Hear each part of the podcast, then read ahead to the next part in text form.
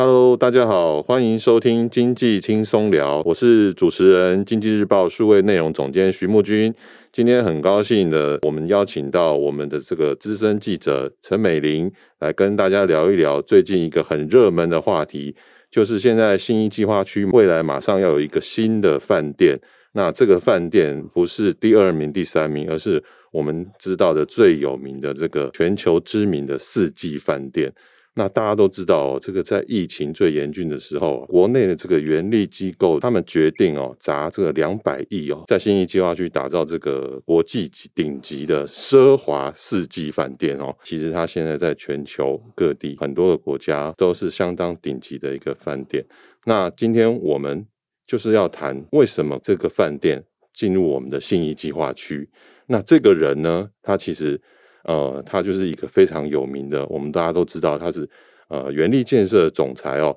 林敏雄哦，他同时也是这个我们全联的董事长林敏雄先生。那我们今天就是请陈美玲来跟我们谈一下林敏雄这个人，他是怎么样子来完成这个世纪饭店的这个事情，请我们的美玲跟我们大家打个声招呼。嘿，大家好。嘿，美伶。那想了解一下，就是说啊，你们最近有去专访这个林敏雄吗？对对。那林敏雄可以帮我们谈一下这个人吗？因为我们知道说他是在我们国内是非常有名的企业家哦，像全年这个通路，目前好像也是全市场第一名的嘛。他老板这个人，他其实是是一个很低调，然后他话不多的一个人。可是他就是一个很务实，他做事情的时候，他是锁定了目标之后。然后他会全力的去执行。那他是一个做事非常细心谨慎的人。对，那我们不管是在他的不动产的经营开发上面，或者是在他的呃全联通路上面，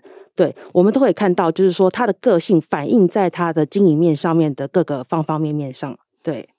是因为这次这个四季饭店这个事情哦，跟我们平常认识的林敏雄不太一样。因为过去他好像说他是不盖饭店的，好像曾经说过他创业之当时是说他不盖饭店，对。但是为什么会突然有这个转折，说他却是去去找到了这一家最有名的？因为其实饭店大家都知道品牌很多嘛，知名的品牌也非常多，但是在台湾就就完全是四季饭店是都还没有到进入到台湾的这个情况之下。他是怎么想的？就是他刚开始创业的时候，因为他是从营建起家，他是建筑业的嘛。那他是做建筑开发的，所以当你要做呃刚开始的时候，公司规模比较小，那他会开始评估是说，哎，我要去做什么样子的产品，什么样子的市场。那因为住宅市场呢，相对他来讲，它是一个是他的本业，然后他是很擅长的领域。但是饭店这一块，因为你的刚开始创业的时候，你的资金资本额的规模不大，所以因为你在做饭店的时候，我们知道是说你要盖一栋饭店，盖完了之后你还要装修，好说还要再去找人，嗯，对，还要去找人培训，然后很多就是跟上下游厂商的一些联络的一些部分，然后那个经营的回收期是非常的长。那对他来讲，就是说一般来说，我们再去做饭店的。这个这个产品的时候，它的起初的那个投入的成本是非常的高。那他自己评估过说，哎，那以他这样子的做事的方式，他投入的成本，比如说他的他的用料要比别人要扎实很多，嗯，对，所以他的成本就会比别人还要重。那以投资报酬率来说，他算过是呃会比别人低很多的。那我们一般来讲是说，一个饭店的投资案大概平均的。呃，投报率有至少应该是六到七趴左右啦。嗯。那各个公司是不一样，那就看你去怎么去运用中间的管理能力。但他那时候评估过，他会觉得说：“哎，我创业的初期，因为我资本额不够，那我我没有这么大，那饭店的投入它的回收期这么长，那我的我的投入的成本又这么的重。”那对我来讲，可能比较不适合我，所以他刚刚一开始的时候，他的产品的定位跟锁定的市场就是很精准，就是做住宅、饭店这个部分还是不考虑的。对对对对对，所以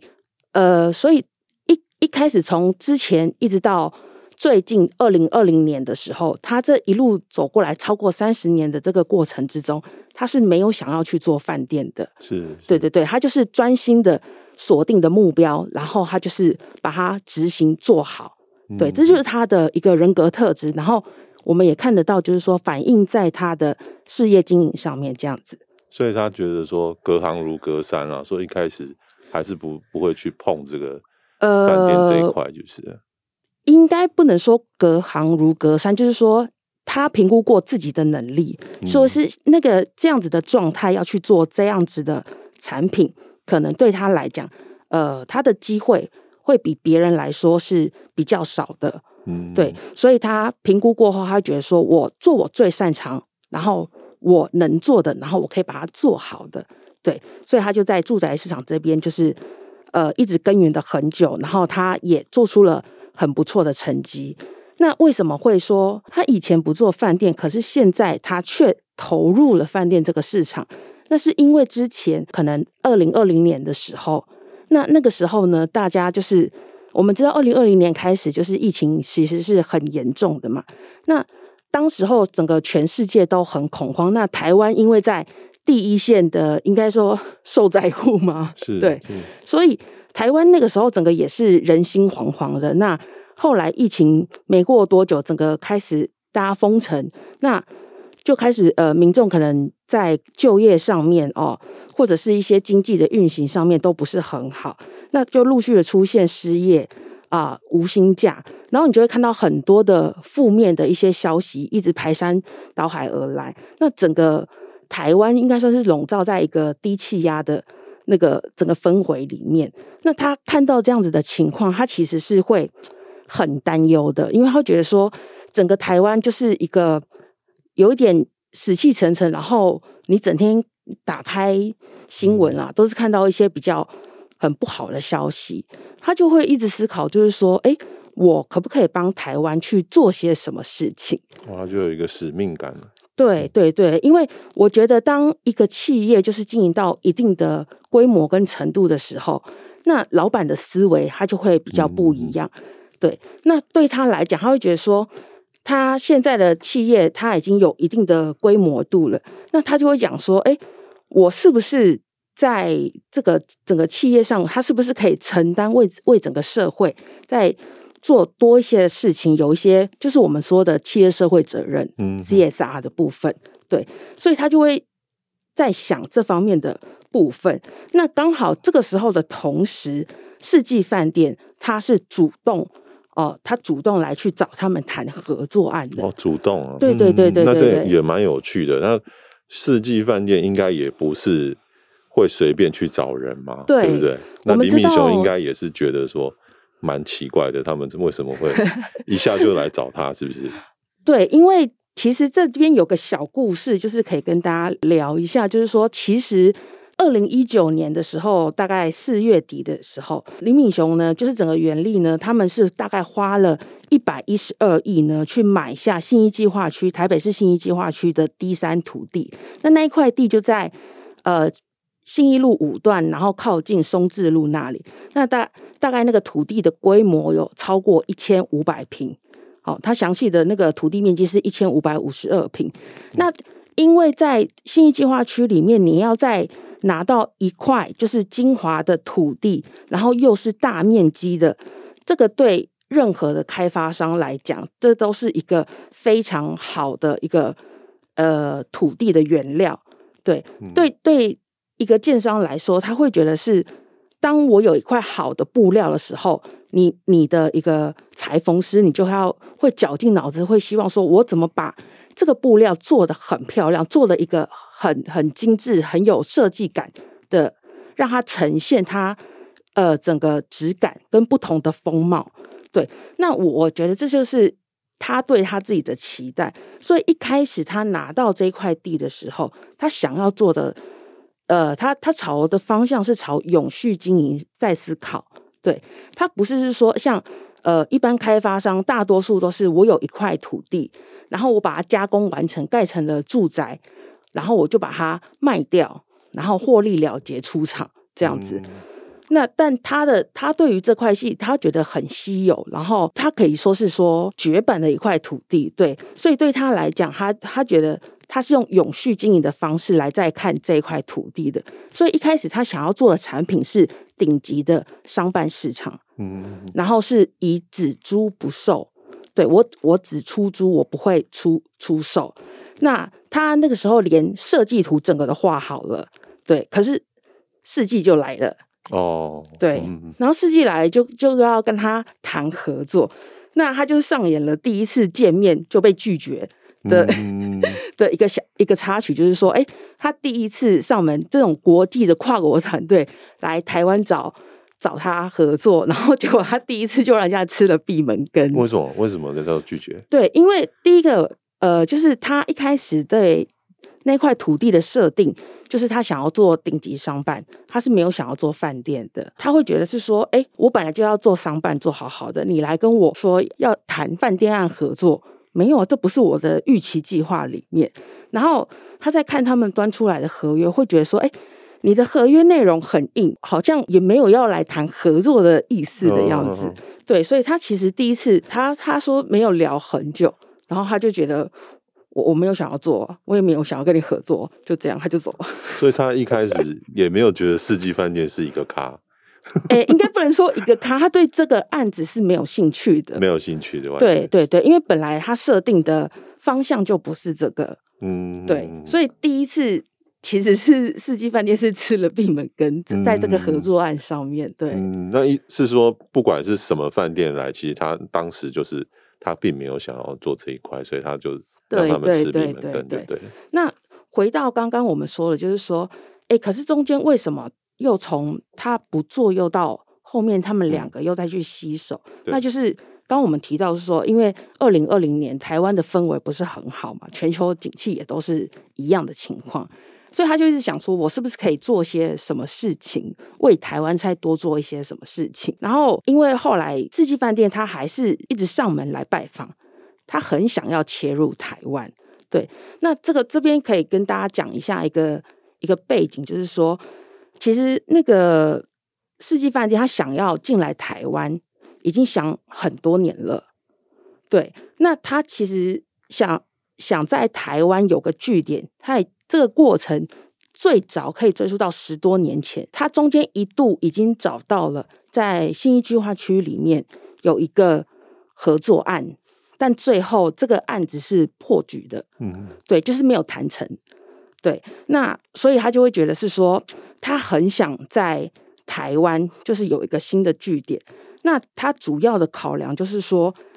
台湾这个地方是一个。呃，尤其是台北这里，它是一个非常关键的亚太位置的一个区域。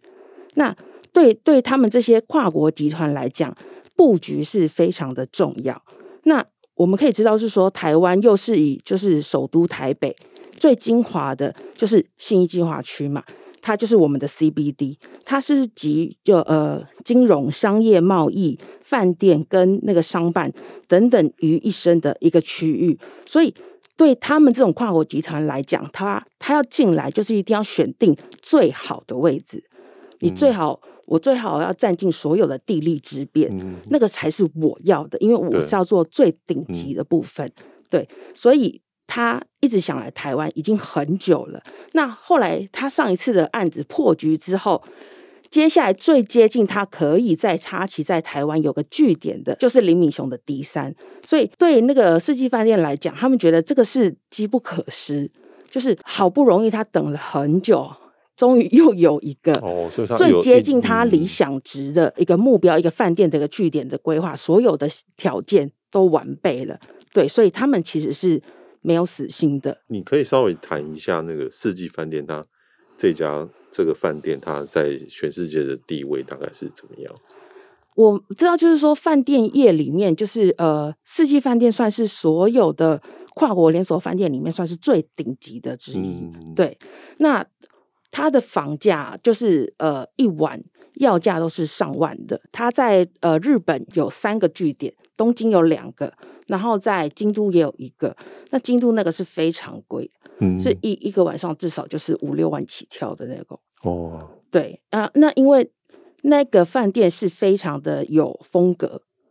对。然后如果说你去呃像法国，它一个晚上也是要五六万以上的。嗯，对，所以它是非常的。呃，这样子非常顶级的 top 的那个饭店跨国连锁集团，他们就是在最高端的那个位置，他锁定的就是世界就是最高端的客户，客户对，然后我给你最好的服务跟最好的产品，嗯，对，那这个大概就是他在。呃，简单聊一下他的一些背景，这样子。了解。对，嗯、所以 D 三它其实一开始它就是有一些先天的一些优势，所以这些呃，就是这个世纪饭店集团，他就是很一直主动的会想要来，因为他已经想了十多年了，对对对，上一次破局，然后这一次好不容易又等到。嗯、对，虽然说第一次他吃了闭门羹，嗯，对，可是他后来就不断的还是说，哎。我有表现出我的诚意，那我希望是说，哎，看可不可以跟你们合作。那那个时候，台湾社会是一个非常低低气压的时候，像在那个呃疫情的情况之下，哎，林敏雄，我他那个时候就开始转念说，哎，刚好四季若这个这个产品出现，然后他也想要来跟我找合作。那在这样子的氛围，他也想要为台湾再多做一些事情。对，所以他开始他的观念里面就开始变化，就会觉得说，是不是可以尝试的去了解，可能这个是一个不错的方向。对，所以他才开始说，好，那我们再来了解，我们再来谈谈看，合作的门变宽了。是，对对对。好，刚刚哇，美玲这个前半段哦，就把这个世纪饭店跟这个林敏雄哦，那么等于是这个两强的联手。已经慢慢的味道已经有带出来了。那其实我们这次这个题目啊，其实美玲她在之前都已经有在我们经济日报上面哦，我们是独家去专访了这个林敏雄哦。那我们也有相关的文章在我们经济日报数位版上面都有推出一系列的文章哦。那欢迎大家搜寻这个今天的关键字啊，林敏雄跟四季饭店哦，就可以看到更多的产业故事。接下来就是我们想要，就是刚刚还没有讲完的，就是说，那我们在第一次见面之后，那到底为什么这个林敏雄他后来就可以，他就是愿意接受了这个四季饭店？他中间交手的过程应该还有很精彩的地方，再请美玲帮我们说一下。嗯、对，其实他从呃一开始就是双方可能没有要合作，到最后完成定案签约的过程，他们大概谈了。九个月，九个月，对，哦、那九个月我们来讲说，哦，这个很久，嗯、对不对？可是，在一般像这种跨国集团的合作案里面，它算很快了，嗯、对，因为你一次的投入的资金，像他就他们集团就有出估，像这个案子，它至少就要投入超过两百亿里面，对，所以这不是一个小的金额，它是一个很大的一个资金的投入。那这么大的一个开发案，当然是要一些方方面面都要考虑到，所以九个月其实是非常快的，对，他这个时间其实非常快。那因为我觉得他本身他的他对台湾啊，他自己有一个非常大的一个使命感跟一个企业社会责任呢、啊，那他就会觉得是说，哎，我今天是站在台湾这个部分代表国家。好，去跟这些跨国集团、这些国际集团去做交手，所以呢，他也觉得是说，我必须要展现出我们的专业能力，去让大让这些跨国集团去了解，是说，哎，其实台湾是有这方面的能力，而且能力是很强的，对。所以他在中间是跟那个呃四季饭店交手的过程之中，我们看到很多。尤其是在呃企业企业经营在跟这些跨国饭店再去做 bargain 交手的过程，你要非常的拥有自己的专业，不然你会被这些跨国集团，因为他们是比较强势的。对对，因为我我世界各国都有我的据点，嗯，对，所以他会觉得是说我拿出我的合约，他们自己呃。这种跨国集团，他们有一自己一个内部公定公办的一个规格版本，对，他就是拿这个版本，然后在全球各地，然后会因地制宜的去调整它的合约内容。可是，一开始他们在谈判，我们说谈判的时候，就是两两个双方，就是说合作的双方会有一些谈判的一个 bargain 的一个过程，嗯、那个过程才是会展现出你这个企业的专业度跟能力，一个企业经营者你的思维模式，所有种种的一个部分才会展现出来，在这个合作案，尤其是在合约里面，对，那他就是有提到是说，哎，你这一次的这个整个。D 三的一个开发案的合作，他会觉得第一个我已经占有先天的优势了，就是我们刚刚讲的嘛，是你来找我，对啊，不是，没错，不是我、嗯、我要做，因为我本来要做的是呃 Office，对，所以他就会觉得是说我我有占有先天的优势，再来，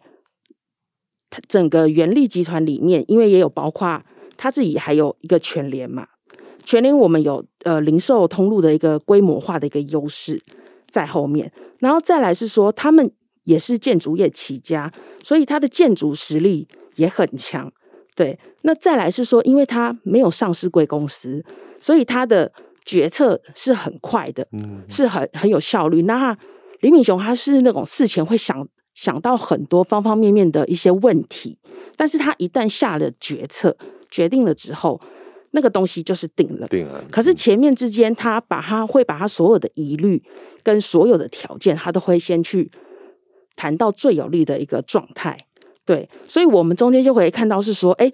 你一家公司的经营者，你的高度到哪里？你的你的眼界到哪里？然后你的专业度到哪里？这就是非常关键了。他他有提到啊，像他们从磨合啊，到有共识，到中中最后互相信任，然后完成这个签约是九个月嘛？可是这个九个月里面，你要磨合的东西非常的多，对，像是成本啊，然后呃装潢啊，整个饭店设计装潢啊，甚至里面的规格很多零零细节，而且饭店的东西真的很多呃。细项的，对对对对对，嗯、你要去把它完善，哎，你要思虑的非常的周密，然后你的团队要非常的强，嗯、对对对。嗯、那所以他的把关的过程，他是非常的严，而且他是对自己的专业是很有信心的。嗯、那尤其是像他这种，他对自己的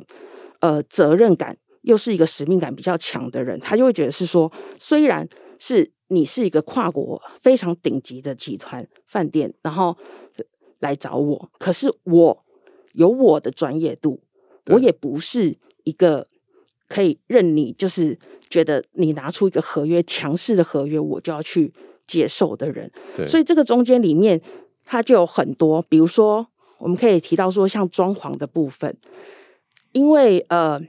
原力建设他们是建筑起家的嘛，一开始像这种跨国集团，他一定会对自己的合作方，就是他会做一些。呃，背景调查，他会想要了解是说，哎，你是怎么样子的一个背景？他也不是随随便便就是找一家，虽然这个地是他要的，可是他也会看说你的后面的背景是怎么样子的。对，所以他们也会知道说，哎，你也是建筑业起家，你也是盖豪宅的，但是你的豪宅能力到哪里不知道，因为大家的好。那个界定的标准不同，对，因为没有看过你的食品，所以一开始他们其实会觉得说，哎，这个东西才是好的，你要采用我的这样子东西才是好东西。那后来大家会觉得说，不对啊，我也觉得说这个这个部分也很好，嗯、那这个这这样子做也可以，对，所以双方还有一点像是说，哎，你说的好，你一定要这样子做，可是我觉得好是这样子，所以是不是中间？有一些什么啊？干脆这样子，我带你来看一下，我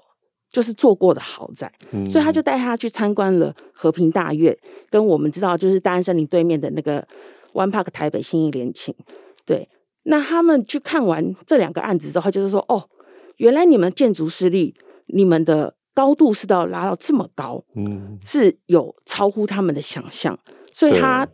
后来看完了。这两个案子之后，他马上就是哦，放心了，他就觉得说，哎、嗯，我把这个东西交给你们做，你们的建筑规划实力是我可以认可的。嗯、对对对对对，他们甚至是说，哎，我他们看完了整个 One Park 之后，他会觉得是你你根本这个案子 其实都可以拿来做饭店了。哦，对，所以他们会觉得说，呃，我认同。而且你是我认可是有国际级水准的，对开发商，你不是可能只有摆门面那一种。所以双方过招，然后发现其实对都是其实都是高手，方方面面上面都是很多的角力在里面。嗯、对，你在考验人家，但是人家也在探你的实力到哪里。所以我们这样看九个月其实不长哦，等于就是说我看到了你的优点之后，我们马上就可以做决定了。对，可是这是在建，嗯、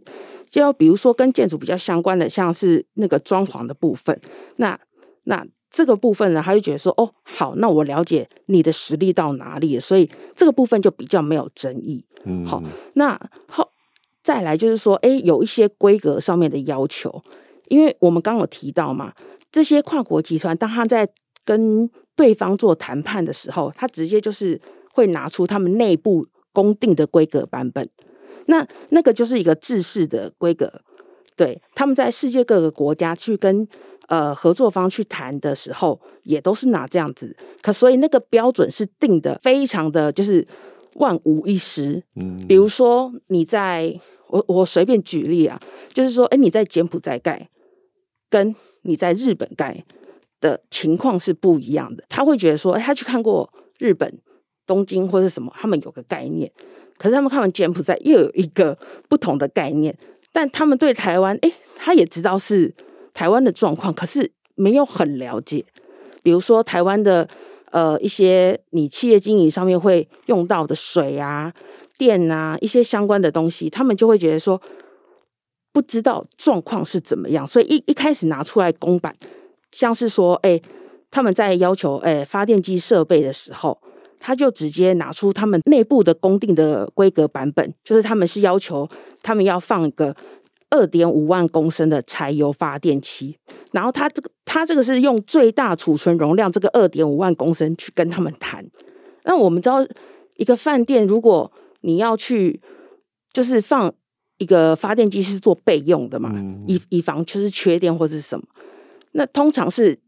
签的就算很多了。他竟然直接一口气拉到上万，哇！然后而且他还要两部，嗯，对，所以他的要求一下就是定到部分，我会觉得说，嗯、他们会觉得说，哎，台湾又不是落后国家，你要求这么多，台湾也不是会常常跳电会缺电，是一到晚上就是可能电没了或什么暗无天日的这个状况，所以他们觉得说，你你提出这个东西不适合台湾，你有没有？了解过台湾，嗯，对，所以他们就会觉得说，你这个东西，你应该要因地制宜，你要拿适合台湾的状况。那台湾是怎么样的状况？他们就拿数据去跟他讲，比如说像是呃，联合国里面他们有去统计过说，台湾的供电稳定度是占全球每每一次啊，会呃，现在查得到资料最新是到二零一八年。然后他们提供二零一九年的资料是全球第九名，对，所以它的那个供电稳定度的部分是在全球前段班的。哦，对，那台湾的呃，像是经济部也有数据是说，呃，在整个新义计划区里面，他们平均缺电是大概是十六分钟，对，就是状况是这样子。所以台湾的供电这么稳定又不太缺电的一个状况，你要这么大储存的容量的一个发电机在里面，对，对他们来讲是很不可思议的。你你没有在因地制宜，你就是为了你的规格的版本，然后你要求，然后你就拿这个东西跟我们谈。那这个是用那个像在东京的规格，或者像在应该是说它是用落后国家用最差最差的状况，他们可能会遇到的。哦，对，就是说，哎、欸，如果你觉得可能你这边会有供电危机，就对了。就是说，如果你不懂的话，嗯，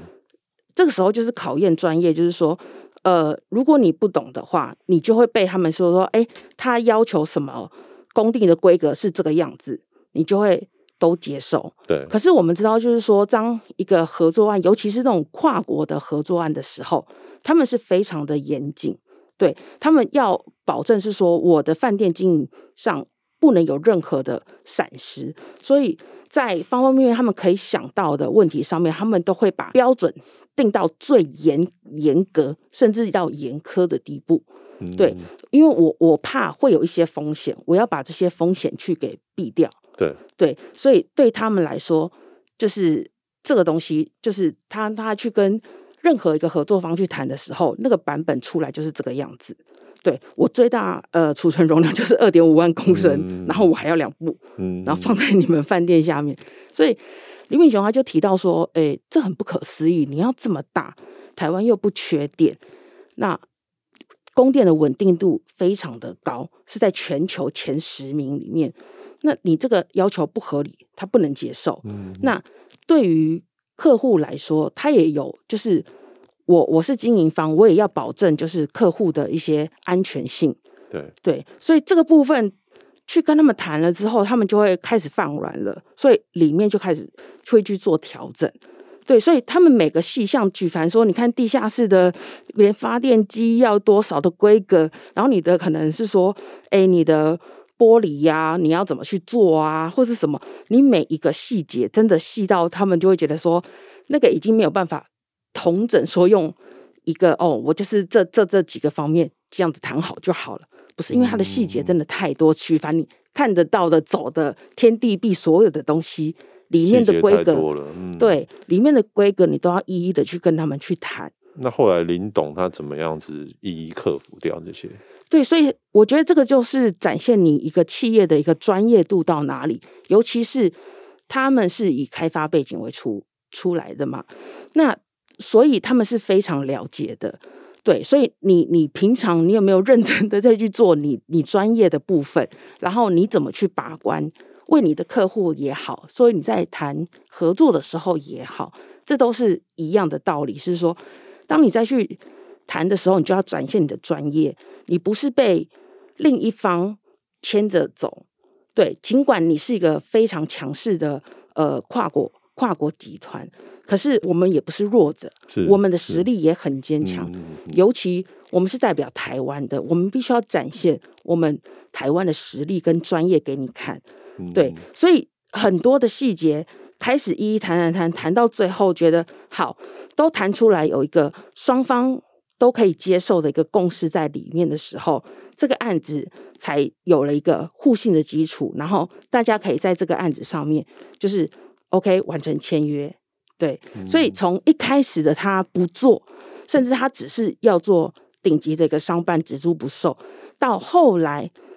双方从那个磨合期到共识到信任，完成签约，虽然是看起来九个月，可是中间其实折磨人东西很多。对，对，对，对，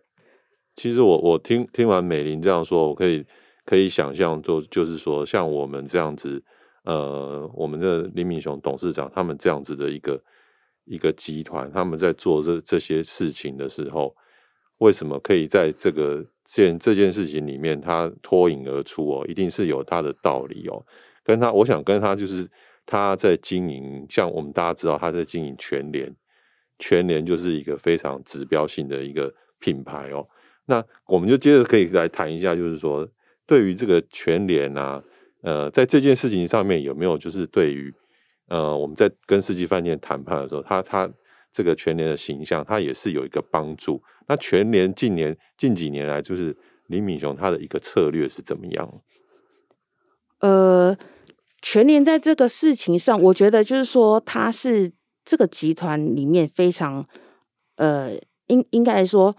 它一个通路经营的规模化，那我们知道通路经营的部分就是零零售的部分，你也是在第一线最接近消费者的部分。消费者，那你要贴近消费者，你就要必须照顾到消费者很多的需求，所以你的脚步是要变化的非常快，但是你要切合民众他要的东西，对，所以你必须要一直不断的推陈出新，即使你卖的东西。就是我们平常日日常的生活用品，对，吃的、喝的、用的，对。可是，所以我们可以看得到，他们一直，比如说，他们有个团队在推出系列的联名，或者是说比较少看见的呃产品。那现在可能都在全联通路都找得到哦。比如说，你以前可能在呃贵妇百货或是贵妇超市比较能看到的，像是那种日本的一些商品。你其实现在在全联里面，其实也看得到，嗯、对对对对对。所以，呃，全联对他们来讲，他们就是一个集团非常大的一个 base，让人家觉得说你连这样子的通路、零售通路都可以经营的很不错。对对，所以对他们这些跨国集团，我会觉得说你非常有实力，可能从财务或者是经营面上面，或者是整个呃整个对市场的熟悉度，你都有自己的 know how 在里面。你不是一个就是说，诶，单纯的可能就是一间。公司，然后业务非常的单纯，嗯、所以他们自己的呃，在不同的事业的经营上面，不同的形态，对，对他们来讲也是一个非常大的加分。对，对所以他在通路上可以拿到第一名，这也不是也不是浪得虚名的哦。对。然后他最近好像还有在标这个地上权哦，不晓得他一直在拼命标这个地上权，他是有什么用意呢？呃。全联这几年呢，应该是说从二零二零年好到一直到现在，他大概有拿了大概十十宗的那个地上权的标案，他总共投入了超过二十五亿，然后买买下了快要就是近万平的土地。对，那我们可以看到，就是说跟他一起竞争这些地上权案的有像是统一啊，或是力宝集团。对，大家会觉得说，哎。你全联不就是做零售通路？但是为什么你会一直去拿地上权的土地？就是跟我有什么关系？大家有有些人会联想到，是不是为了你的建设开发，然后去做布局或什么的？因为集团里面一样有建设的部分嘛。但是其实老板做事情，就是林敏雄做事情，他是非常重视使用者的需求。对，不管是从不动产的开发，或者是在零售通路的经营上面，他都是非常重视使用者的需求。那在像是零售通路的部分，他重视的就是他希望以消费者的方便性、便利性为优先。对，所以他必须要很多东西，他要考虑到就是说使用者的方便为主。那他有观察到是说，哎，来全联的客户。他们很多人是，就是说，他他来了，尤尤其是在北部的地方，很明显就会看到是说，因为我们早期就是对全联的印象就是，它可能是开在市中心的巷弄里面。那然后如果大家有一点印象的话，它是它早期打的广告就是说，嗯、我们这个没有，我们没有豪华的装潢，我们没有就是很很很棒的那个。店面的呈现，然后我们的里面的设备也不是最新的，嗯，对对对，我们这个这个没有，那个没有，这个没有，然后但是我们有什么？因为我们什么都没有，所以我们给你的是最超值的，反映在价格上面。上面嗯、对，就是因为什么都没有，所以我反映在给你的就是最价格最实惠上面。对，所以那个时候是带起了，就是他呃。开开启了他一个新的一个蓝海，就是他可以用这个为利基，然后把自己壮大下去。对，那我们刚刚提到是说，他是非常重视使用者需求，他就有观察到是说，哎，像全联，他都是开在市中心的巷弄之内，所以客户要来采买的时候，他会发现说，他没有地方可以停车，那就变成的是他来这边。我我车子放在外面临停的时候，客户会担心车子被拖掉，嗯、或是会挡到别人，那种不方便。那他进来买东西的时候，也赶快就是火速拿了什么东西，然后我又要等又要排队又什么，他就觉得你你让客户这样子不够，客户的方便性不够，所以他就一直在想说，我怎么样让客户方便，让可以让他们来来全联买东西的时候可以。好好放心的买，对不要就是就是挤成这个样子，嗯、不要让客户不方便。所以他的出发点是说，我要提高客户的方便性。对，那再来进一步就可以延伸到说，如果我可以把客户的方便性提高的话，哎，那我的店的规模效益就可以拉高。对，所以这这两个部分是他也是同样在看的。所以他会一直去标这些地上全案，我我去拿了之后，哎，比较大的土地，那我就可以，比如说我盖了一块地，哎，全联这边有个停车场提供给他们，客户就可以很方便的停车，然后我可以来这边安心的买货，这个是老板他正在看的东西。所以你看他拿了这个时钟的那个地上全案里面，其实呃。高雄有四个，台中两个，那台南两个，屏东一个，澎湖一个。对，那里面上千坪的土地的有四个，嗯、就是在台中、高雄、台南。对，所以我们可以看到是说，哎，他拿的这些地其实都在蛋白区，都不是在蛋黄区。对，那第一个他有一个，他有一些他自己的一些考量啦。那我们刚刚提到是说，他希望创造客户的方便性。那他有提到说，哎。我要创造客户的方便性，可是我要拿到这种大面积的土地，老实说，中南部才有机会。对对，北部实在太贵了。没错，嗯、北部我就会，我拿千坪，我可能要耗掉，可能不止二十五亿。现在也不好找了。对，我后面可能要多加一些零在后面。对，所以他就会觉得说，好，我地上权拿的时候，第一个他地主单纯，因为是国家的；再来是他的期限长，一个是。呃，不是五十就是七十年，现在大概都改七十年了。对，再来是因为它的呃土地比较大，所以他可以去规划他想要的店面的样貌，他可以去设计全年可以有不同的样子出现。对，所以这个是他在看的东西。可是要具备这些条件，老实说，在中南部，尤其可能也必须在蛋白区才有机会。嗯，所以我们会看到是说，哎。他一直出手去买这些地上权的地，可是他要做的是要帮那个全联去做新的拓点，或者是把他的旧的点移到这个新的位置上面来。对对，就是我们讲的移店的部分。对，所以他不是要盖住宅，就是有有些人会误会，可是他不是要盖住宅，他、嗯、就是要来做全联的全联的对对对，来做一个拓点这样子、嗯。他现在做到这么大之后哦，我们。因为我们知道他自己有一个共好的哲学哦，那不晓得说，呃，他是用什么样子的方式去翻转他的命运呢？我觉得他其实有很大的一个人格特质啊，就是说，因为他这个人他是非常的务实的。那我我观察到他其实有非常传统的台湾人的精神，就是他的个性很务实，而且他做事也非常的呃。诚恳，对，那对对他来讲哦，其实他很多的思维去打破了我们所接触到的一些教科书上告诉我们的一些正规的呃方式，比如说像他会很坚持说离岛偏乡，还有你在不同平台上面，你买到全联的产品都是同一个价格，嗯嗯。哇，这不容易。因为我们知道是说，用经济学的概念来看，你只要距离越越远，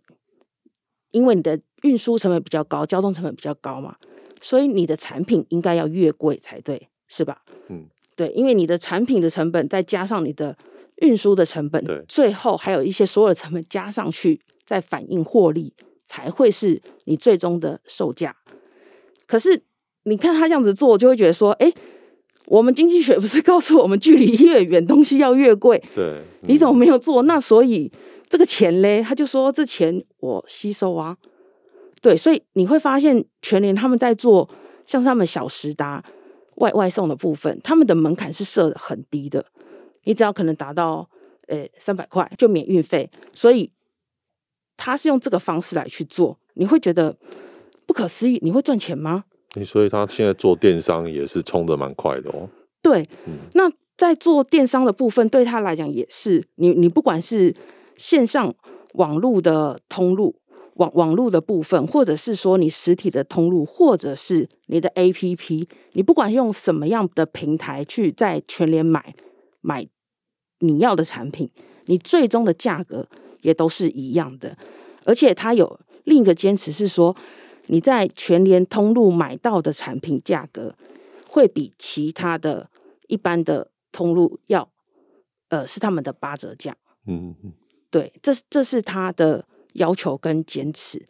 所以我们就会觉得说，这个也很怪，因为企业经营不就是要追求获利的极大化？是，我我们怎么样，怎么可以把我们的成本降得越低越好，然后获利越高越好？所以这个在他的企业经营上也是不成立的，对，所以我们会发现是说，哎，你怎么都跟我们想的都不一样？嗯，哎，但是他成功了，他成功了，对，对他成功这件事情，我们就会去思考说，哎，为什么老板是这样做，然后你又可以成功？那老板说，他其实看到的，他的想法就是，我今天，呃，我我对我对消费者好，我对你好，你不要让人家感觉是说我在欺负消费者，或是我在欺负你，在利用。如果你我对你好，你感受到我的好，那你就会以礼相待。嗯，他觉得这个是一个好的一个循环，对，所以不是说我跟你在商言商，然后我什么东西都要追求有利于我，然后而且我获利要极大值，对，他觉得是我我有在帮你着想，然后你有感受到我为你想这件事情，自然就会带来一个很不错的一个互动，所以双方之间就会变成了一个共好的一个行为出现。那对他来讲，这个东西呃是造成是是让他就是企业经营越来越大的一个规模化发展的部分。对，那老板也讲一件事，他就说钱对他来讲够用就好。嗯，嗯，我 我觉得这个企业经理里面就是。很打破很多人的思维，就会觉得说，哎，不是要获利极大值吗？对，哎，可是，在他的想法里，我他觉得说，企业经理里面赚钱就是够用就好。可是呢，我还是要赚钱呐、啊，因为我有员工，我还是要照顾他们，我还是要发薪水给他们。对，对，所以我我企业一定要获利，嗯，对我我才有能力去照顾他。可是他是不是要追求获利的极大值？不是，他觉得钱够用就好。对，所以其实这他这些就是你可以发现他的人格特质完全展现在他的企业经营上。对，然后他自己也是一个自律甚严，然后要求比较高的人。对，就是呃，在现在的一个